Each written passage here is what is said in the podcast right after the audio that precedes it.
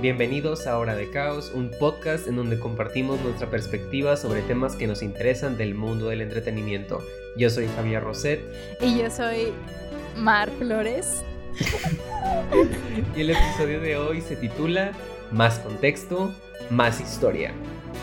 Por si aún no queda claro, el episodio se trata de explorar varias películas que pueden o no suceder en periodos históricos importantes y cómo conocer lo que sucedía en ese año o en esa cultura puede darle otra capa de valor a la película que estás viendo. Definitivamente creemos que detrás de toda película, detrás de toda historia hay un contexto, eh, lo veamos o no a simple vista, siempre ya sea con base a la cultura del director o a sus experiencias, siempre va a haber como esa historia que no conocemos, pero que si investigamos, la película va a tener mil veces más sentido. Sí, porque hay de que hay una gran diferencia del tipo de película que vemos cuando es un, no sé, película de periodo que sucede de que en los 1800 y cuando es una película que sucede en, no sé, durante las protestas de los estudiantes del UNAM, tipo que está en el fondo, que la mm. historia no necesariamente trata de eso, pero que el saber lo que sucedía en esas protestas puede hacer que entiendas ciertos aspectos de la historia que tal vez no son obvios la primera vez que la veas. Digo, eso igual le da mucho valor al cine de lo que a mí me gusta de que ves películas una y otra vez y cada vez que las ves encuentras un detallito nuevo y incluso te da ganas de investigar de que, oh, ¿qué pasaba en ese año? lo que estoy viendo en pantalla es cierto. Como, güey, como cuando ves The Crown, que tienes la pinche Wikipedia abierta para ver de que, oh, la reina hizo eso. Güey, ve la Crown, está muy buena. De que, Pero entiendo, entiendo lo que dices, de que was that real, was that not, de que, que tanto debo confiar en ti. Siento que eso pasa mucho con las historical pieces. Sí. De que confío o no confío en ti. Ajá, porque tipo, digamos, algo puede pasar en la historia que tal vez, ok, es real, pasó en la historia, pero no necesariamente puede contar una buena historia narrativa o una ah. historia que narrativamente se sienta satisfactoria para la gente la que la está viendo, ¿sabes? Sí, definitivamente. Y, o sea, hay una muy grande diferencia, ¿no? Entre reconocer la película como una pieza histórica o como una, una historia que gira en torno a su contexto. Y otra cosa diferente es ver la película que tiene su propia línea narrativa, su propio contexto, pero que sucede en una época o en, una, en un cierto momento cultural o histórico que fue importante para esa cultura o esa comunidad, ¿no? Este, o sea, no sé, como que ves películas tipo 1917 o de que war heterosexual movies y sabes qué tipo son películas que pues están están basadas en eso, o sea, gran parte del angst, gran parte de la, de la trama, de la drama, de la narrativa va a ser, oh shit, my husband is going to war, fuck, ah, ¿sacas? Sí, sí, sí. Pero otra cosa muy diferente es ver otro tipo de películas donde está pasando de que something in the background y de que, digo, perdón, bla, bla, bla. Y otra cosa muy diferente es ver películas donde dos niños están jugando ahí de la nada y ves de que en el fondo de que, oh shit, de que it's a bomb. Sacas. O sea, sí, tipo, siento que un ejemplo de que por si aún no entienden más o menos es recientemente la película de Quentin Tarantino que es Once Upon a Time in Hollywood que la trama trata de pues un actor que está fallando en su carrera y tiene a este stuntman y es como esa amistad que tienen, pero en el fondo está sucediendo los asesinatos de Marilyn Manson. No es Marilyn Manson, ¿verdad? Es Charles Manson. I'm sorry.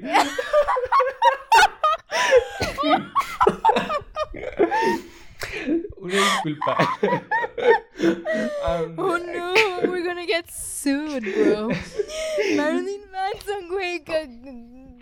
Se me salió, se me mal, salió. Mal, mal, mal, mal, mal, mal, Güey, que haga de que música controversial no significa. Bueno, bueno, no. Güey, se me fueron no los sé nombres. Si tengo tipo, culto, igual, confundí a Charles de que Marilyn Manson con Marilyn sí, Monroe, sí, sí, ¿sabes? Tipo, el nombre de Marilyn Manson viene de Charles Manson y Marilyn Monroe. Ah, no mames. ¿Sacas? Yo no sabía eso. Ya, por eso te confundiste. Wow. Yeah. Wow. Yeah. Buen marketing. There you go. Pero bueno, como decía, la película sucede de que tiene en el fondo están sucediendo esos asesinatos y es hasta el final que afectan directamente a la trama de una manera como sinceramente medio inesperada. Pero la película en mm. sí no trata de los asesinatos. Tipo, si no sabes de lo que pasó en esa época, aún puedes entender la historia. Pero entender cómo eran los asesinatos de los Mansons en esa época te hace entender ciertos detallitos, ciertas apariciones de algunos personajes, de que, oh, tal persona que sale cinco segundos será, uh, tal persona, ¿sabes? Sí, güey, incluso de que aparte de lo de los Manson, pues en sí, la actriz de, de esta, o sea, tipo el personaje de Margot Robbie, esta Sharon Tate, ah, sí. pues tipo era, según yo, era la esposa de Roman Polanski, ¿no? Sí. Entonces, pues también como que ahí va otra figura importante de los setentas que, o sea, tipo los personajes principales son nuevos, según yo no existían, no sé si existen, sí, existían. Eran ficticios. Ajá, entonces son ficticios y tienen su propia historia, pero si tú conoces del contexto de los setentas, pues ves la película y entiendes como que los hints, ¿sabes? I didn't fucking like the movie, just gotta point that out, I'm sorry, I'm sorry. Opinión controversial, que no te guste Tarantino. Tarantino, if you're listening to me, let's fight, bitch, I'll fight you home. Tipo, I'm not afraid, what the fuck. Este, el punto es que Fuera de eso, pues estamos hablando de que saber, conocer como que el contexto de la película o de su época te da como que este puedes apreciarla con ojos diferentes, vaya, ¿sabes? Sí, igual la película, otra película reciente de Netflix, Roma, que sucede en 1970 mm. y hay varias partes en la película donde hay, digamos, protestas, terremotos, etc., donde si conoces más o menos el mm, contexto de qué está sucediendo en México en los 70s, puedes apreciar esos detalles que suceden en segundo plano, o sea, que suceden en el fondo, mientras que la protagonista, esta Cleo, está haciendo otras cosas sobre su vida, tipo, ella no está involucrada en esos eventos, pero suceden. Y, de hecho, leí un artículo que decía como que antes de ver Roma, de que lees sobre lo que estaba pasando aquí para que aprecies la película como debió ser apreciada. Y eso se me hizo muy interesante. Sí, Roma, este... Creo que sin duda alguna, como que, pues para muchos mexicanos, Roma fue como que, ah, wow, de que es cierto, tipo, muchas personas le atribuyeron nostalgia porque era como que cosas de su época o así que reconocían.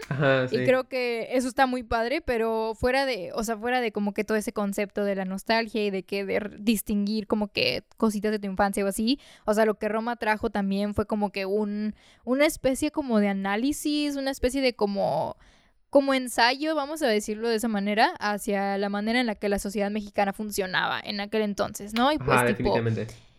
es el contexto mismo el que te va a situar ahí, o sea, es, es el que te va a guiar a que entiendas de que lo que el director te propuso. Sí, igual siento que algo muy importante que nos enseñaban en clase de historia del cine era que cuando nos ponían, como que nos ponían cada, ¿qué? Semana de que un país diferente. Ah, creo que eso era apreciación. Pero they don't know. Ajá, no importa. Might as well be the same class.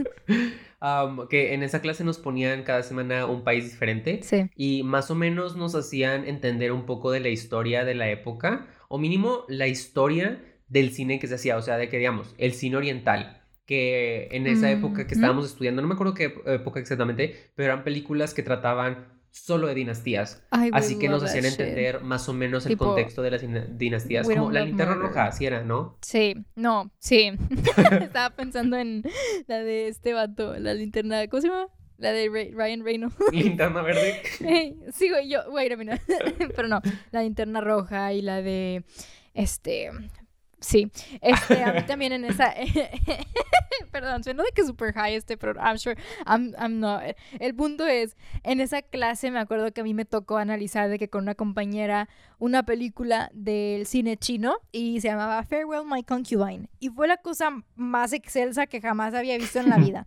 O sea, yo jamás había visto esa película. Duró de que un chorro la película, to begin with. De que it was fucking long, not gonna lie. Pero de que salí maravillada porque cuando entendí el contexto que traía, o sea, el peso y el valor histórico que tenía esa película y que pues tipo para su época, la verdad fue como que, wow, tipo, you did that. Porque era una película que se trataba de, de, de estos, de, de estos personajes que eran como que dos chavos, hombres, creo, este I'm not assuming, pero básicamente era como que ellos trabajaban en las óperas de Beijing Y pues hace cuenta que en aquel entonces ese, ese, tipo de concepto de la ópera y como que eran personajes de que se tenían que pintar la cara y así, como que uno representaba como que una deidad más como el dios y el otro era como que otro tipo y así. Y the point is que tipo aprender de toda esa dinámica de cómo funcionaba y cómo aparte como que se conectaba con lo que estaban pasando de que los personajes principales, o sea, eso a mí me dio como que wow, o sea, literalmente me hizo ir a comprar la película porque me fascinó, sacas. Uh, nice. Ese tipo está muy padre cuando, digamos, de que hay directores o directoras que te ponen como esto, como que sí le investigan, como se, que lo hemos dicho en varios episodios, que se nota cuando la gente que hace una cinta o una serie o lo que quieras, se nota cuando investigaron y el investigar y tener estas detallitos y meterle otras capas a tu historia, porque en lo personal me encantan las películas donde la puedes ver una y otra y otra y otra vez y cada vez es como una experiencia diferente. Definitivamente. Digo, digamos, Parasite, la he visto como siete veces y siempre son como detalles diferentes que le encuentro. Y luego creo que me estaba diciendo antes del episodio de que ahorita lo vamos a hablar de cosas de la cultura de Parasite que yo no sabía y te hace pensar de que wow, de que wow, de que damn, de que sí, best picture, de que lo mejor, de que ahí es donde todo lo de... acabas de decir? Take a shot. ¿Cómo si le acabas de decir como 5 o 6 en menos de 10 segundos? Probably, sí, pro... sí, no lo dudo. De que...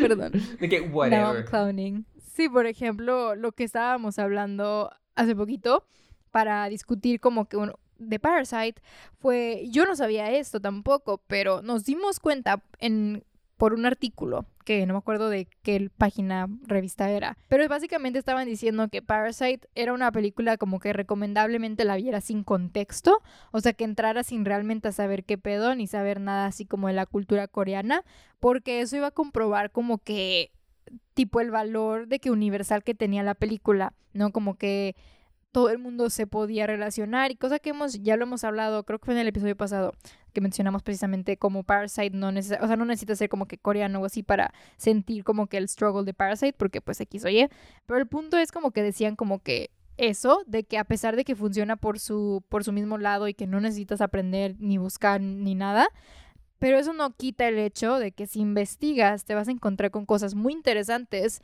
y creo que todos los amantes del cine podemos de que confirmar que mientras más contexto, pues más historia, jaja. Entonces, básicamente existe, o sea, nos dimos cuenta que en la película de Parasite juegan mucho con un término que se hizo muy popular como alrededor de eso del 2015-ish, eh, que se le llama el Hell Chosun. Cho Chosun.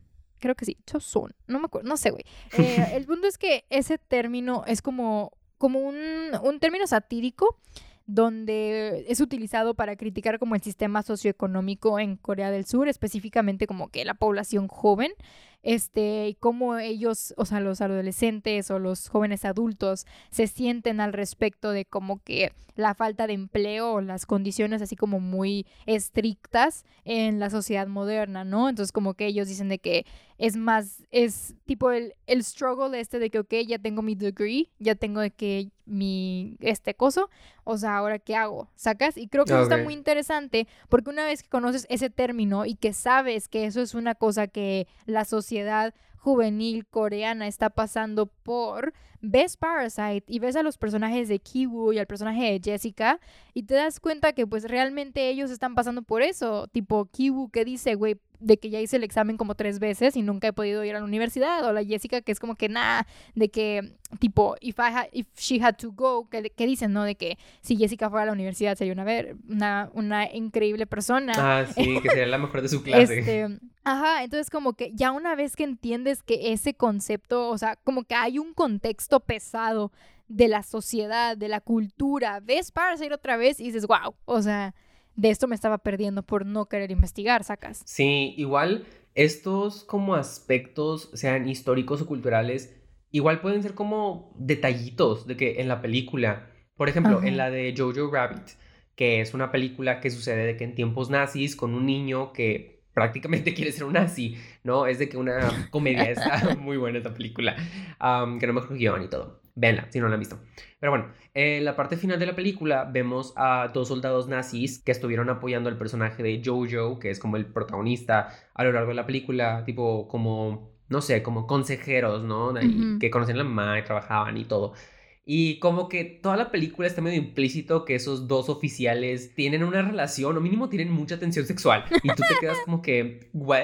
De que toda la película. Pero luego al final, un detalle muy padre es que cuando llegan los americanos, ellos pelean contra ellos, como uno defienden de que a Jojo, para que no lo capturen los americanos y que no piensen que es alemán y un nazi. Pero, wow, es un spoiler. That's a fucking spoiler. Um, X, la película salió hace casi dos años. Ya, X. El punto es que esos oficiales de que pelean contra los americanos, pero en sus uniformes ves triángulos rosas.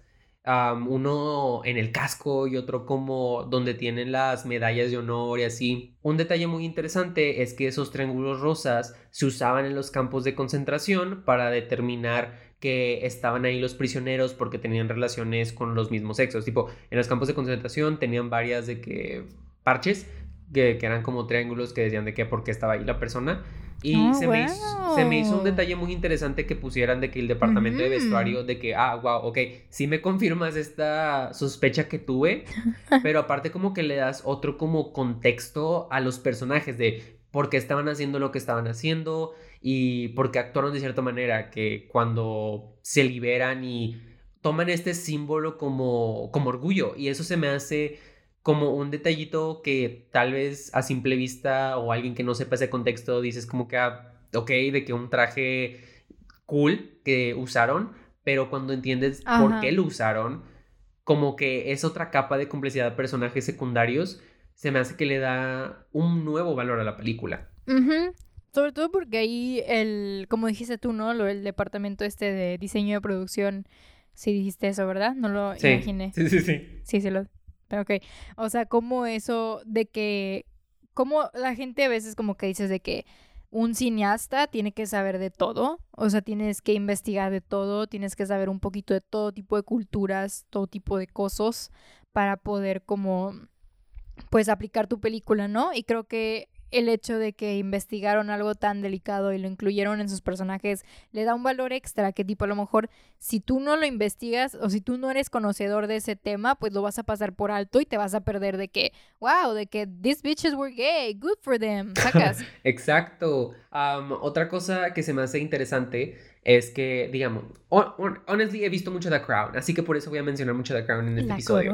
Porque algo muy padre que se me hace es que agarran como los vestuarios, digamos, para eventos importantes, agarran como el mismo vestuario que usaban en ese momento, mm, que a ti como espectador te hace pensar de, oh, ok, de que eso que me estás mostrando, como esos detallitos me hacen saber que mm. esto que estoy viendo pasó como me lo estás mostrando, ¿no?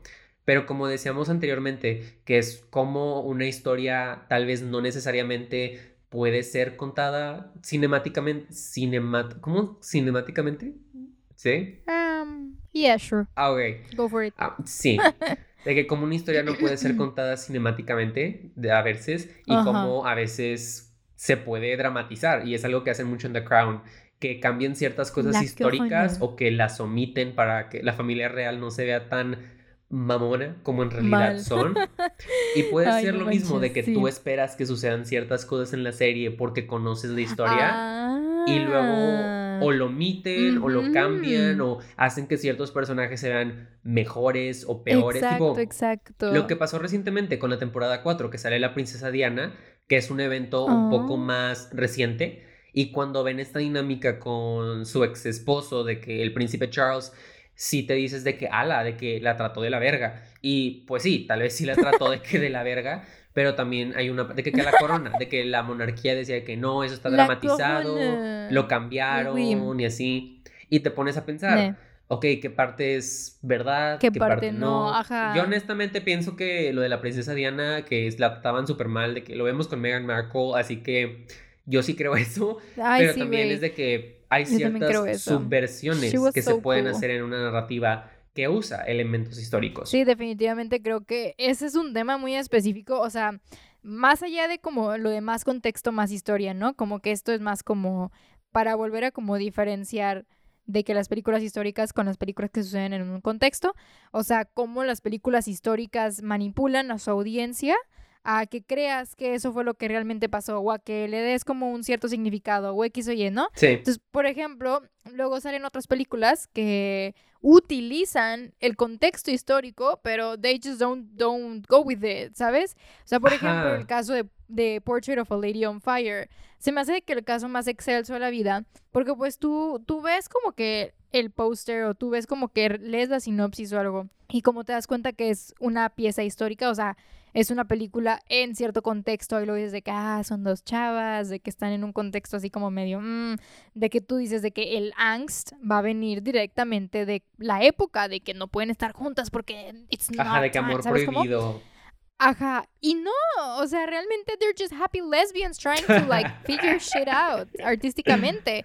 Y, o sea, creo que eso está súper cute porque pues es como que en ese caso en específico de Portrait of a Lady on Fire, no necesitas saber realmente como que cuál fue el contexto. O sea, tal vez si quieres como que entender, digamos, de que el arte, porque eso sí, o sea, Portrait of a Lady on Fire, su visual es muy, muy artístico, muy, muy pinturesco. Sí. Y creo que si investigas a lo mejor de pinturas o así como de, no sé, como que, ah, porque según yo, la, la directora se inspiró de muchas obras para, para hacer como que la película, o sea, la fotografía. Y creo que si investigas eso y entiendes ese contexto, porque ahí hay una diferencia entonces, ahí no fue tanto como que basarse en el contexto histórico, sino más bien en su contexto y qué cuadros le gustaban o le fascinaban para aplicarlos. Entonces, una vez que lo entiendes, de que puedes ver la película de, con otros ojos, con sus ojos, actually. Ajá, son como esas películas que, que, que sabes que están basadas como en pinturas y que ves la pintura y cómo la historia de la pintura ciertamente la pasaron como a la película, algo así, ¿no? Yeah, basically, pretty much. Es como tipo, saca de... no. ¿Qué? Voy a decir de que la de Looney Tunes, oh cuando se meten de que en las... Yo siento, yo siento que siempre, esas películas, tipo las de museo, tipo Una noche en el museo y todas esas, como que, quieras o no, necesitas saber cierto contexto. tipo de las piezas y así, como que entender de que por qué están ahí. O sea, porque yo me acuerdo que, por ejemplo, la de Una noche en el museo, creo que era la 2, cuando están en el de... Están en el Louvre, ¿no? Ajá. I don't fucking know. pero están los Jonas Brothers. Salen los Jonas Brothers y salen como tres angelitos. Y pues tú, tú dices de que, ah, lol, son los Jonas Brothers como angelitos. Pero luego te pones a pensar y dices, oh, son de que esta escultura, saca. ah, sure. I mean, am I wrong? No, am I fucking you're wrong? not wrong. You're tipo, not if wrong. you think about it, tipo, if you think about it, en la película de los Looney Tunes, tipo la escena donde entran de que al cuadro este creo que es de Dalí, sí, el, oh, sí, ya que se está cuál. derritiendo. ¿Cómo se llama ese? No me acuerdo cómo se llama. El, algo de la Ajá, memoria, ¿no? Sí. Sí, ¿no? Sí, sí, ajá. Bueno, el tiempo de la memoria, no Cuando sé. estás, algo así, güey, sí. We're not, estudiamos cine, estamos mensos. Este, el punto es que mate. cuando estás chiquilles, cuando estás chiquille, de que ves la película y se te hace cute, pero luego creces y dices, oh, es ese cuadro, o sea, que- Sí, igual las referencias, que hace como muchas referencias que se te pueden pasar de que al de que a Psycho, a Psicosis, que hacen una referencia de que del ojo y así. Ajá. Son como detallitos que, ok, son referencias, es un poco diferente, Sí. pero aún así, de que el entender referencias también aplicaría, porque es, de cierta manera, es un contexto de la Sí. historia, sea historia del cine, sea historia del arte, es contexto extra que te hace apreciar ciertos detalles de una película contexto. diferente. El contexto es importante. Ajá, igual a lo que decías de Portrait of a Lady on Fire, se me ocurrió este usted. con El niño de la pijama de rayas. Que tipo, Mm, toda la película. Una película muy triste, ¿eh? Ajá, güey, lloré.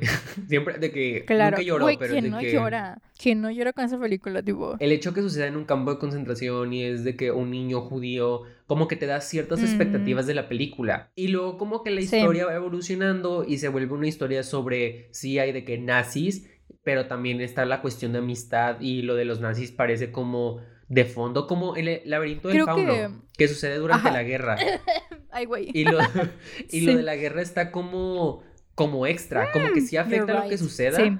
pero es esta Sí, historia de una niña explorando un mundo mágico. Tipo, Claro. si entiendes la historia de o quién es el padrastro, de que qué sucede en la guerra, en dónde están, en la parte de España, se, sí se agrega como cierto valor a lo narrativo, tipo, a los detalles. Definitivamente, y todo. sí. You're fucking right. Sí, la de la del laberinto del fauno, fíjate que no se me había ocurrido. En la lista de películas que mentalmente tenemos. Yo me acuerdo como que cuando ves la película de chiquita, por ejemplo, de chiquille, inclusive, este, tipo la ves a través de Ofelia, ¿no? Sí. Como que ves el mundo a través de ella, entonces como que te guías por, por su imaginación y por su mundo perfecto, porque pues al final del día es, pero creces y te das cuenta que al final del día es realmente una niña tratando de escapar de su realidad, sacas, de, de la cruda y fea realidad de la guerra.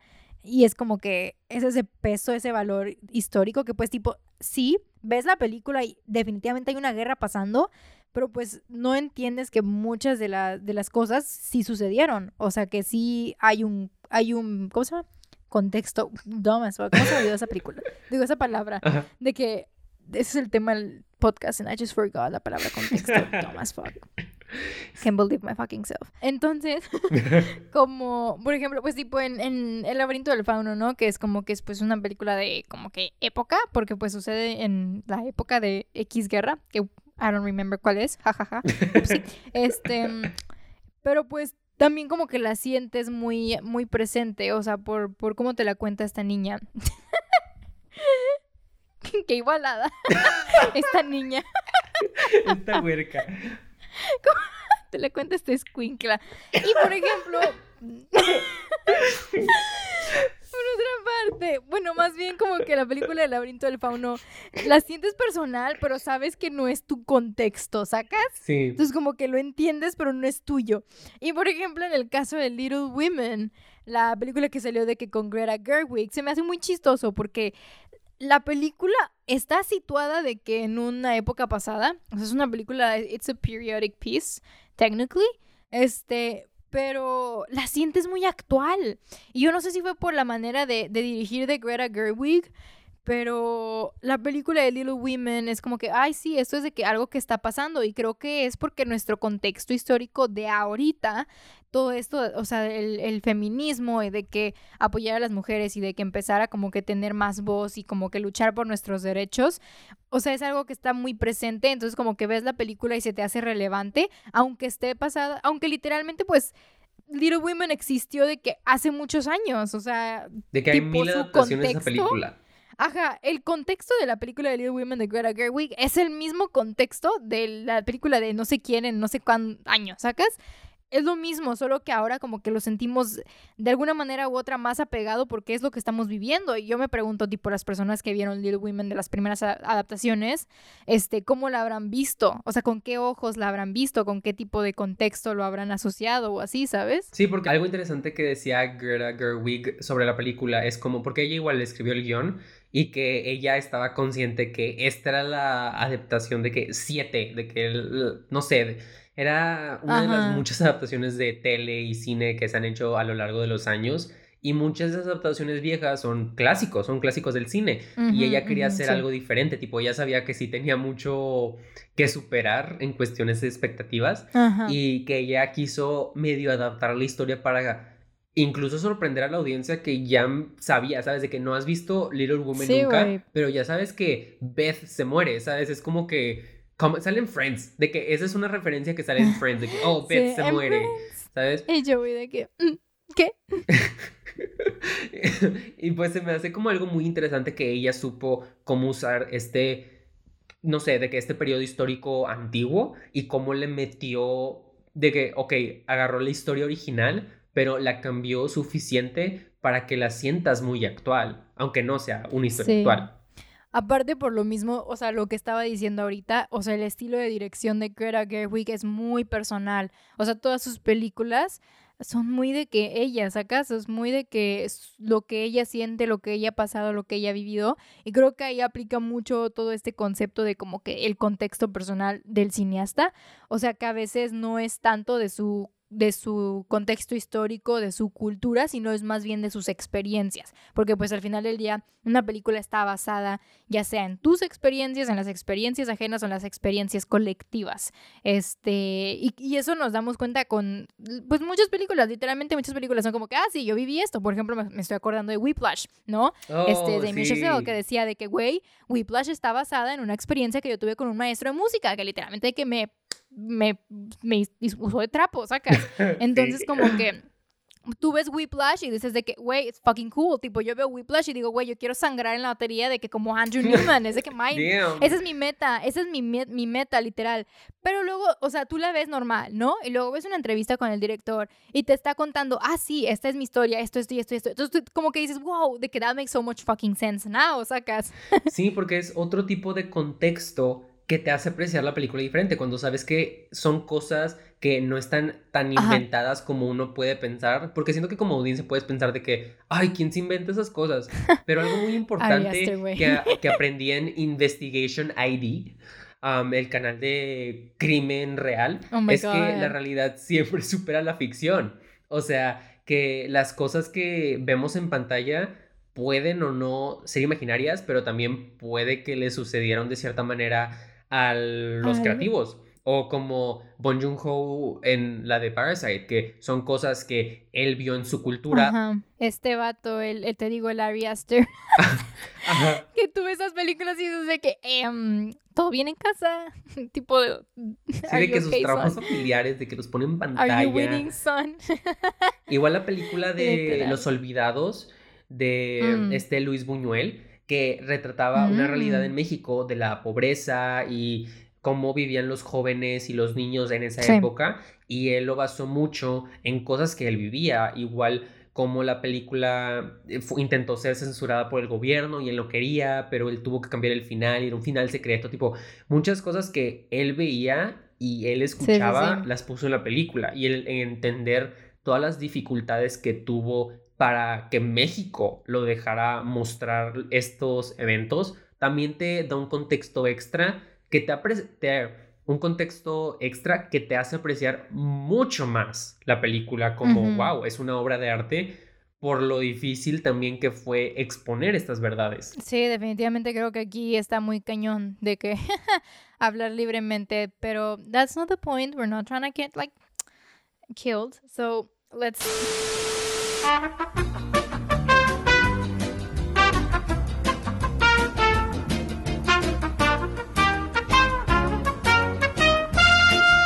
ya estoy grabando. Este. Yo también. Ok. Este, no me la van a creer, raza. Pero tuvimos que. Tuvimos que pausar el. ¡Ah! Se me... Ah, me asusté. Pensé que se me había manchado la blusa por eso.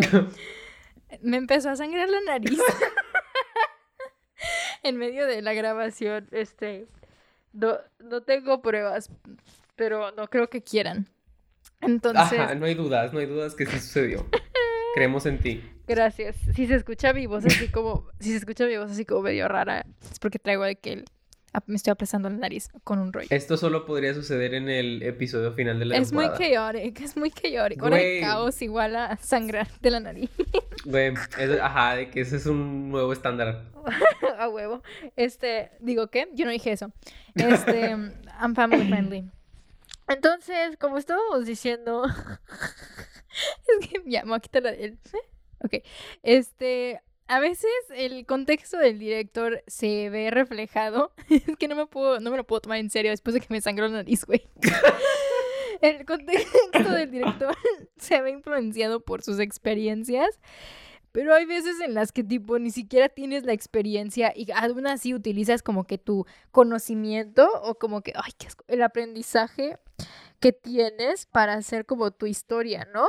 Y ahí como que aplica, por ejemplo, nosotros que estamos eh, estudiando cine. Perdón. I'm stopping the nosebleed, okay. It's the job. Los, ah, ¿Cómo se llaman? Asajes del, del oficio. No sé si dije eso. Gajes del oficio. Gaje. no puedo reír. Ok, entonces, o sea, creo que a nosotros como cineastas nos ayuda mucho aprender acerca de un contexto o como que investigar acerca de ese contexto, porque muchas de las historias que queremos hacer a lo mejor no... ¿Qué fue? Es que me da mucha risa que estoy güey. Perdón, este... Ya. tipo, el caso, digamos, este, del güey este que hizo los, los, libros de Percy Jackson. Tipo, unless you come from, like, the fucking Greek gods, I don't think que tu contexto sea de que ese sacas. Pero lo que Rick Riordan tenía es que, o sea, él era maestro de... ¿De qué era maestro? ¿Ciencia? ¿Historia? Estudios sociales. de historia... Estoy lightheaded, ¿ok? De historia social. si quieres tú continúa, güey, porque no voy a llegar a nada. Ok, um, creo que lo que iba Jessica es que Rick Jordan claramente no estuvo en un contexto de la mitología griega. Claro, usó a su hijo como inspiración para el personaje de Percy Jackson y usó su dislexia y otros problemas de aprendizaje que tenía para hacerlo como héroe, ¿no? Características de un héroe. Pero luego usó su conocimiento e interés por varias mitologías para crear esas historias. Y claro, puedes pensar que este es un contexto como diferente, que es un contexto de él aprendió y él las adaptó para que niños y adultos la pudieran apreciar en una época un poco más moderna, a diferencia de los mitos clásicos. Pero el conocer también estos mitos clásicos te puede dar otra apreciación a lo que sucede en la historia, ciertos detalles, igual, y cosas que, no sé, supernatural, que mencionan muchas cosas religiosas. Ah, sí, igual, el conocer la pues no tanto la Biblia, pero más o menos igual, de que tal vez leyendas o cuentos bíblicos te puede ayudar a apreciar ciertos detallitos o ciertas historias que pueden aprovechar esa mitología o conocimiento religioso, lo que lo quieras, como lo quieras ver. Sí, me gusta eso. Este, como ya no sabemos qué decir y se vino de que tuvimos un pequeño percance llamado My Bloody Podcast. Es nuestra nueva slasher. Este, Me gusta. Este, pues ya la vamos a cerrar aquí porque luego siento que las ideas se me van a salir por la entonces, pues eso fue todo por hoy. En conclusión, mientras más contexto investigues de la película, más historia vas a tener, o sea, le vas a sacar más jugo. Es como cuando estás exprimiendo de que el limón con un exprimidor, güey, y lo estás exprimiendo y sale y, luego sacas el limón y se saca ahí de que todavía tiene jugo, sacas. E, entonces lo exprimes ahora sí con la mano y ahora sí ya se acabó. Entonces siento que es lo mismo con una película. O sea, si solo usas el exprimidor de que to get it off, no vas, a, no vas a sacarle todo el jugo que tiene. O sea, tienes que usar las manos. Ok. ok. Buen ejemplo. Se me está saliendo de que el cerebro. ¿Qué te puedo decir? Igual de que para medio agregarle, es como todas las películas que vean o series tienen contenido que tal vez no sea obvio a primera vista pero investigar de la época, de los eventos, incluso de la gente que realiza estos proyectos, puede ser muy gratificante y te puede dar varias más capas del cine y de este medio audiovisual que tal vez no veías inicialmente. Y para dejarlos, solamente les queremos decir gracias. De, muchas gracias por escucharnos en esta primera temporada. Honestamente, este fue un proyecto personal que tuvimos, que lo habíamos hablado así de que, de broma en broma, de que, ah, que es un podcast. Y de la nada hicimos un podcast y pues son, son temas que nos gusta hablar, es un, es un área a la que nos queremos dedicar, así que solamente les queríamos dar muchas gracias a toda la gente que se ha quedado con nosotros desde el principio. Y aunque este es el primer episodio que escuchan o sea el segundo, no importa, Ah, muchas gracias por tomar este viaje con nosotros y por muchos episodios más. Juro que no sangramos en todos. Lo prometo. Este, solo fue una, it was a one time thing. Era como que mi nariz sabía que era la clausura de, de la primera temporada. Dijo, güey, De que cómo nos dejamos con algo sinceramente caótico. Como, ajá, con un... Y sí, entonces... Para que más o menos tengan una idea de lo que se viene en nuestra segunda temporada, la cual se va a titular Los Magos del Cine, vamos a empezar a tener episodios con invitados, invitados de diferentes áreas del cine, quienes nos hablarán de su proceso, proyectos, de lo que sea. Igual vamos a empezar a incluir críticas de películas, empezando con un episodio slash regalo navideño que va a ser una crítica de la película Wonder Woman 1984 para que celebren las fiestas y decidan si la quieren piratear o no. También vamos a empezar a hacer, aparte de los temas que usualmente hablamos, Vamos a hacer uno que otro episodio con temas sugeridos por la audiencia, así que estén pendientes, participen en las Insta Stories para ver si su sugerencia se termina siendo un episodio de la temporada. Y esta fue su hora de caos. Esperamos les haya gustado nuestra primera temporada y se suscriban. Recuerden seguirnos en todas nuestras redes sociales at hora de caos. Nos escuchamos luego. Bye. Mi boca sabe a sangre.